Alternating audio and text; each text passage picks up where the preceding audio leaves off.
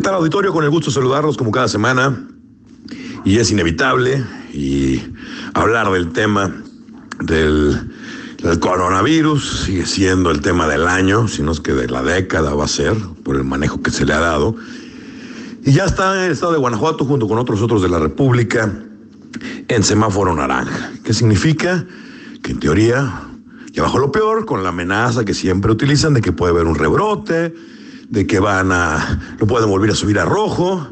Obviamente todos sabemos que la economía formal ya no da para más, no hay empresa, despacho, industria, comercio que aguante un cuarto de año cerrado o trabajando su mínima capacidad. Si antes de la pandemia, y hacemos un recuerdo, en el año 2019, ya veníamos mal en materia económica, venía la situación muy difícil.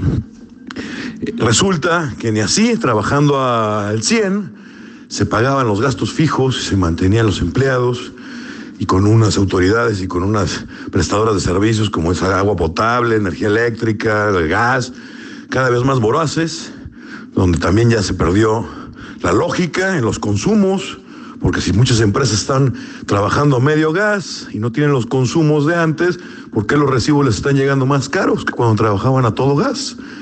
Por no quise investigar, obviamente, no nada más lo que yo opino, no es una plática de café, investigamos legalmente. ¿A qué se debía? No tiene lógica. Yo dije, bueno, quitaron algunos subsidios. No.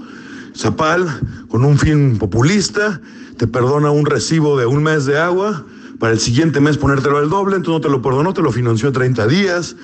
El tema es qué nos está pasando en este país. Al principio de la pandemia, lo primerito que comentamos en este espacio fue que nosotros teníamos una ventaja con el resto del mundo porque ya nos había pasado en el 2009 con el H1N1.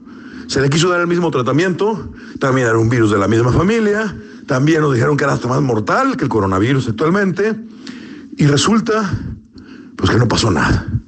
Y no gracias a las autoridades, ni a las vacunas, ni a, simple y sencillamente Considero y sigo considerando que fuimos un laboratorio a nivel mundial, porque siempre hubo más enfermos y más fallecimientos en los Estados Unidos que en México, y sin embargo a México lo pararon una semana.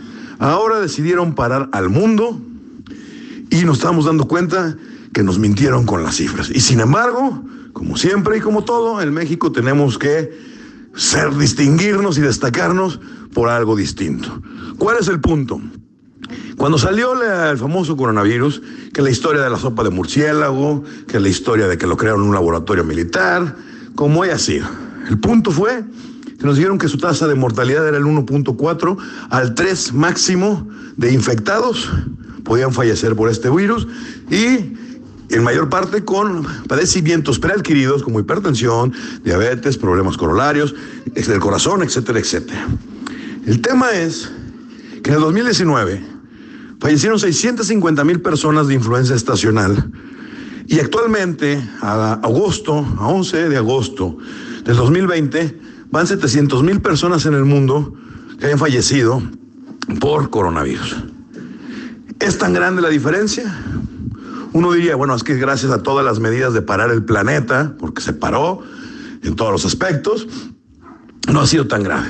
Pero lo que es cierto es que en México, que nos distinguimos muchísimo, por eso, todo lo que fue el comercio informal, transporte público y, de, muchas áreas, sobre todo la de las masas, pues no le importó mucho porque tenían que salir todos los días a buscar qué comer. Somos un país donde cada persona es un empresario y cada persona es una empresa. Y entonces resulta, pues que no fue. Y seguían saliendo y sin tomar las medidas y seguían yendo a los tianguis, transporte público, siguen yendo a muchos lugares no tan masivos como antes, y no se dio la pandemia que decían que iban a estar cayendo todos como moscas, que iba a ser un contagiadero. Después se inventaron lo del famoso paciente asintomático. Si yo no tengo síntomas de una enfermedad, entonces no estoy enfermo. No, es que ahí la traes. A ver, espérame. Entonces, si, dices que ahí la traigo, porque nadie ha supervisado el tema de los dichosos estudios. Todo el mundo creemos a ojos cerrados y como dogma de fe que los estudios que salen en los laboratorios son la verdad absoluta y también nos damos cuenta de casos terribles como el de un diputado en Jalisco y otro, otro legislador que hicieron exámenes en salud digna y se hicieron en un particular y luego en, un, y luego en otro público y se contradecían. El punto es, ¿quién supervisa? No llevaba ni 20 minutos de haber salido el virus cuando ya teníamos los estudios en México haciéndolos. Y bueno, ¿a qué horas crearon masivamente? ¿Quién vende los estudios en Guanajuato? Sabemos quién los vende, que es la empresa y quién es socio y con quién está relacionado, obviamente con políticos. Pero el punto es, ¿por qué creemos a ojos cerrados que tanto cuando hay una defunción y nos dicen es que fue por COVID, mira, y te enseñan un papel donde dice que salió positivo, es el mismo papel donde dice que salió positivo una persona que no tiene síntomas. Entonces, si no tiene síntomas es o una de dos, o creó anticuerpos que también los puede transmitir por, la, misma, transmitir por la misma vía a las demás personas, o, o nunca lo tuvo. El punto, y a, lo que voy en, este, en esta ocasión, es por qué en México ya andamos pegándole al 20% de mortalidad de supuestos pacientes infectados con COVID-19. Cuando la tasa empezó en 1.3, se fue a 3. Ahora a nivel mundial estamos en el 10%. ¿Y por qué creen? Por países como México. Porque a diferencia del resto del mundo, no hay países que tengan una tasa de mortandad tan alta de infectados. Y nos vienen mil historias de que todo el mundo hasta te atropella un camión y dicen que fue COVID, porque el camión traía.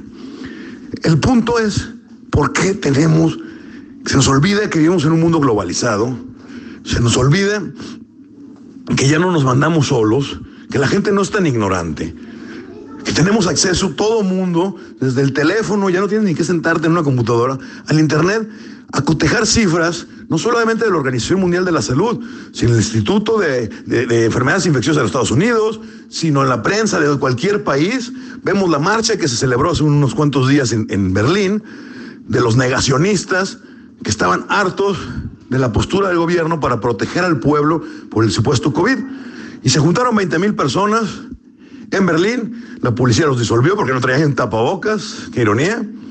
Pero lo que ellos negaban era, y, hasta, y aquí concluyo, que estaban violando sus garantías porque la máxima ley en Alemania, que era su constitución, igual que en México, establece qué hacer en estos casos y no y las medidas que estaba tomando el gobierno de criminalizar, penalizar y clausurar el libre ejercicio o actividad comercial o profesional de las personas estaba siendo anticonstitucional.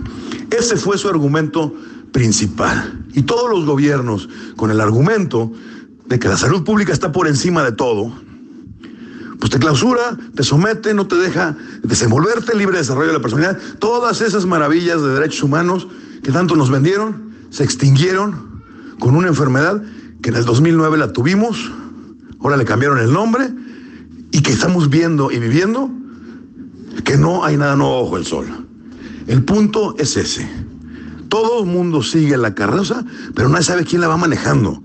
Creíamos que Estados Unidos, Estados Unidos dijo que era la OMS, le retira el presupuesto Estados Unidos a la OMS, que era el 25% de su presupuesto anual, porque se da cuenta que la OMS tampoco sabe de qué se trata todo esto. Entonces, en este tren del COVID, ¿quién viene manejando? Y lo que es cierto es que la vida sigue igual que en el 2009, con el H1N1. Habrá quien me reclame quien me diga, no, pues es que no tienes parientes que se han enfermado. Les han dicho que se han enfermado, sí. Hay parientes y, y conocidos y amigos muy cercanos que han fallecido, pero sigo teniendo la duda que si fue exclusivamente por ese tema o traía un padecimiento preadquirido. Porque esto, los coronavirus, es una familia enorme. Este es el 19 y resulta que si quieres tener o salir positivo de coronavirus, lo único que basta es irte a hacer el examen. Así las cosas, auditorio. A la cuenta de Twitter, arroba y Plasencia con I latina y con SC.